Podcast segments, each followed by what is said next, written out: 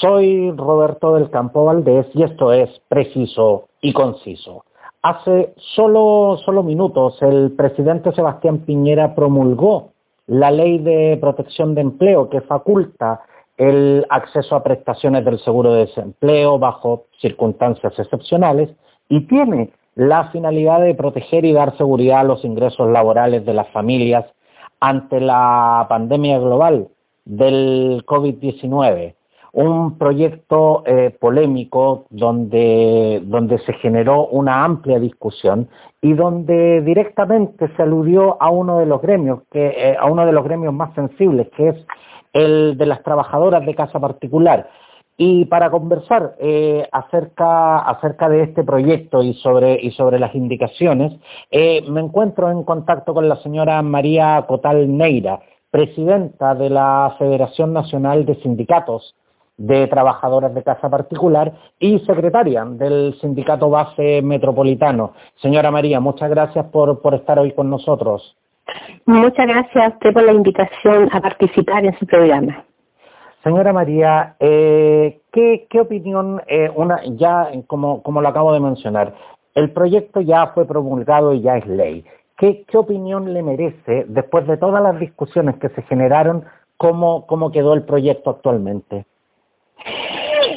Eh, la verdad, como todos decimos, a fin de cuentas es el trabajador vulnerable que termina pagando los costos de la crisis que sea, que sea económica, en este caso es por una pandemia. Eh, todo el mundo ya está informado, sabe que las trabajadoras de casa no contamos con un seguro de cesantía.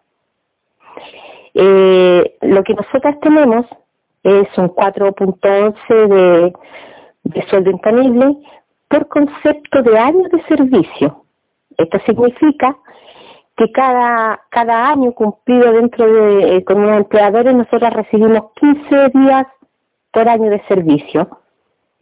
Eh, nosotras hemos conversado este tema y no estamos de acuerdo, pero tampoco nos queda alternativa, de tomar ese seguro que tenemos por indemnización para poder paliar lo que se nos vino encima sin buscarlo.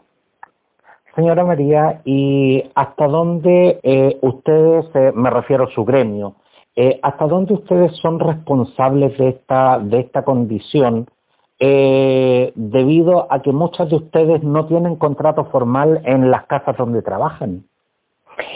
responsabilidad de la trabajadora, yo diría que muy poca, porque la ley es explícita es el empleador el responsable del contrato y la trabajadora el responsable de sus imposiciones.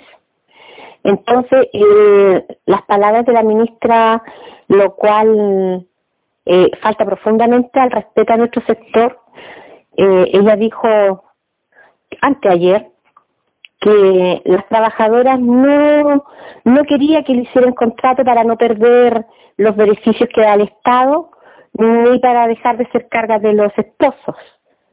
Eh, lamentablemente no tenemos acceso a la ministra para decirle a ella en su rostro de que esa no es la realidad. La realidad de nuestras compañeras es que no todas tienen marido, primero, y segundo, que si llegan a tomar los beneficios del Estado tampoco se van a hacer millonaria con ello. Eh, es más, ellas están conscientes de todo lo que pierden cuando no tienen un contrato. Eh, si ven más lejos, anoche hablando con una agrupación de compañeras de Global eh, hay compañeras que se cansaron de esperar que sus empleadoras le hiciesen el contrato, cambiaron de empleador y siguieron en la misma dinámica. Eh, el no hacer el contrato es una práctica habitual entre los empleadores y no entre la trabajadora. Señora María, las, eh, las declaraciones textuales de, María José Saldívar, ministra del, Trabajo y Previsión Social, eh, y la cito textual, eh, fue que ustedes no quieren no quieren imposiciones para, para continuar siendo carga de sus maridos y que, y que además eh, no quieren no quieren perder los beneficios los beneficios municipales por ser personas eh, entre comillas carentes de recursos. Usted usted me señala de que obviamente eh, eso, eso escapa a la realidad. Pero, pero yo, yo le quiero yo le quiero hacer una pregunta muy muy directa, señora María. ¿Cuántas eh, cuántas eh, de las trabajadoras eh, de casa particular hoy efectivamente son jefas de hogar, con todo lo que eso implica? Em, en porcentaje yo me atrevo a decir que somos alrededor del 97% jefas de hogar, porque en nuestra situación de madres, abuelas, pareja, esposas, hijas, no nos gustaría dejar el seno familiar para ir a, encerrarnos dentro de otra familia, eh, a trabajar de sol a sol y, por periodos larguísimos, las puertas adentro que no pueden ir a visitar a sus, eh, a su familia. Este trabajo no se hace por gusto, se hace por necesidad. Entonces no es grato tampoco para una mujer que tenga hijos, eh, pareja, madre, todo lo que significa una familia, dejarla para aventurarse eh, en el seno de otra familia, porque nunca sabemos lo que vamos a encontrar dentro de esa familia. Así que esto no es por, por gusto ni por juego. Nosotros desempeñamos este rol por necesidad, porque el 100% de nosotras no tenemos títulos, ni técnicos ni universitarios. Por lo tanto, la opción que nos quedaba para poder ganarnos dignamente y honradamente nuestro sustento era desempeñarnos en este trabajo. Pero somos mujeres decentes y dignas. Y no somos oportunistas ni aprovechadoras del sistema. Son otros, no nosotras. Señora María, descolgándome, descolgándome de sus palabras, las declaraciones de la ministra del Trabajo y Previsión Social a su juicio, están alimentadas por la ignorancia o están alimentadas por, por, lo que usted misma ha descrito como, como una apreciación peyorativa y hasta un poco despectiva del trabajo que ustedes hacen? Absolutamente. Como nosotros ya lo hemos dicho en otros medios, eh, esta ministra, porque nosotros la conocemos de antes, cuando era subsecretaria, tuvimos una conversación con ella respecto a lo que nos falta, sobre todo a las compañeras que ya se están jubilando, se jubilaron, que es un 25% en sus, eh, en sus fondos previsionales. A lo cual ella dijo lo mismo que dijo ayer, que era responsabilidad de la trabajadora que me pusieran por más. Lo que ella no alcanzaba a entender, y tuvimos unos, unos choques ahí, es que era la ley el, Estado quien permitía que nosotras estuviéramos un 25% bajo el salario mínimo nacional hasta el año 2011, que nosotras fuimos a pelear el derecho de tener un salario mínimo disponible igual que el resto de los trabajadores. Ella no nos conoce, ella hace un comentario o unas declaraciones racistas, peyorativas, como dijo usted, y humilla a nuestro sector humilla nuestro trabajo, humilla nuestra dignidad. Señora, señora María, eh, otro de los eh, comentarios que ha circulado mucho en, redes sociales y, en, todo lo que es el, comentario de la opinión pública es que muchas de las trabajadoras de casa particular, especialmente eh, eh, digamos, durante eh, las personas que se desempeñan en las siete comunas, eh, en estos momentos seis comunas que se encuentran en, en, cuarentena, me refiero solamente a las de la región metropolitana, están siendo obligadas a permanecer en, en los domicilios. Eso, eso es así, no, considerando que no son trabajadoras puertas adentro. bueno, cuando se declaró eh, esta cuarentena total, eh, se dijeron muchas cosas en los noticiarios, que sé yo, eh, era opcional. La trabajadora podía decidir si se quedaba en, el, su puesto laboral, ya sea puertas adentro o puestas afuera, o no. Pero se fueron dando situaciones, dinámicas poco humanitarias, de muchos empleadores que pusieron a la trabajadora entre la espada y la pared, especialmente las puertas afuera. ¿Te quedas con nosotros o te vas?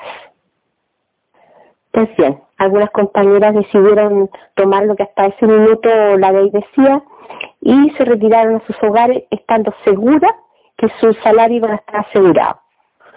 Hora siguiente, dictamen de la Dirección del Trabajo, en donde autoriza o libera al empleador de vínculo laboral y por ende eh, el no pago de, salario de estas trabajadoras. Y en, y, en esa situación, eh, las trabajadoras que no tienen un contrato formal se encuentran en, en, total indefensión frente a, lo que es la protección laboral. Absolutamente, pero nosotras eh, apoyadas que se dio por un grupo de parlamentarios, el cual lidera la señorita diputada Maite Orsini, se presentó ante la Cámara eh, un proyecto para modificar el artículo 152 y agregar algunos incisos que es solamente para esta emergencia, ya para poder, eh, la intención nuestra era proteger el trabajo y los salarios de nuestras compañeras. Pero hasta el momento creo que nadie lo ha visto, nadie le da importancia, no tienen interés. Y aquí nos, y aquí nos queda nosotras como dirigentes que no podemos hacer más, eh, las que estamos frente a las organizaciones siguiendo nuestros puestos laborales, eh, estamos conectadas a las redes internacionales de trabajadores de casa como es la FIT, que agrupa los cinco continentes, Estamos, estamos en contacto con la Colatrao, que agrupa a todas las trabajadoras de América Latina y el Caribe, para poder buscar soluciones. Pero lamentablemente el Estado de Chile eh, no tiene la voluntad de encontrar una solución que sea justa. Nosotras pensábamos que si el Estado, a través de este gobierno que hoy está frente a él, eh, que tuviesen voluntad, porque para ellos, cuando es para ellos es súper fácil, súper rápido, de crear un bono, pero con la condición de que la misma trabajadora fuese devolviendo el dinero así como, como una especie de préstamo, por último, si no había otra solución. Pero ni siquiera eso. Y las compañeras sin contrato, como digo, están total y absolutamente, a la deriva en defensa. Y señora, señora María Cotalneira, presidenta de la Federación Nacional de Sindicatos de Trabajadoras de Casa Particular, quiero, quiero de verdad darle, darle las gracias por, por, eh, por aclararnos estas dudas y por darnos sus eh, apreciaciones.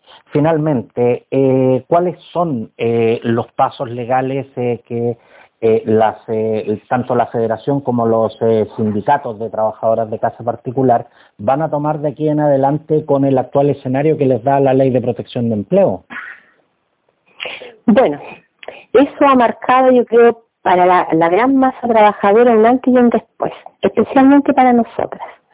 Nosotras hemos sido pacientes, tolerantes y no hemos tomado lo que nos, nos ha dado los tratados internacionales que tiene Chile con la Organización Internacional del Trabajo, la OIT. Nosotros tenemos un convenio, el 189, que es completísimo solamente para nosotros las trabajadoras de casa particular. Ahí tenemos herramientas, las cuales vamos a utilizar para obligar al Estado, a través de este convenio, a que se cumplan las condiciones eh, más ideal posible para desempeñar nuestro trabajo en todo sentido, estar protegida en la salud, protegida de compensaciones, protegida de salario. El convenio 189 es claro, es preciso y el Estado de Chile no está respetando las normas internacionales. Y lo último que quisiera decir que lamentablemente los representantes de la OIT en Chile, que tienen un edificio maravilloso en Vitacura, no han estado a la altura de la situación, no han declarado nada en favor de los trabajadores. Nosotras les hicimos llegar nuestras quejas, nuestras peticiones de manera personal y aquí estamos esperando. Así nos abandona la Organización Internacional del Trabajo y como quien dice, el que calla otorga, nosotras asumimos que en estos momentos la Organización Internacional del Trabajo se ha puesto al lado de el empresariado y de la patronal. Señora María Cotal Neira, presidenta de la Federación Nacional de Sindicatos de Trabajadora de Casa Particular y secretaria del sindicato base eh, del sindicato base metropolitano. Muchas gracias y estamos en contacto. Gracias a usted por la oportunidad. Muy amable.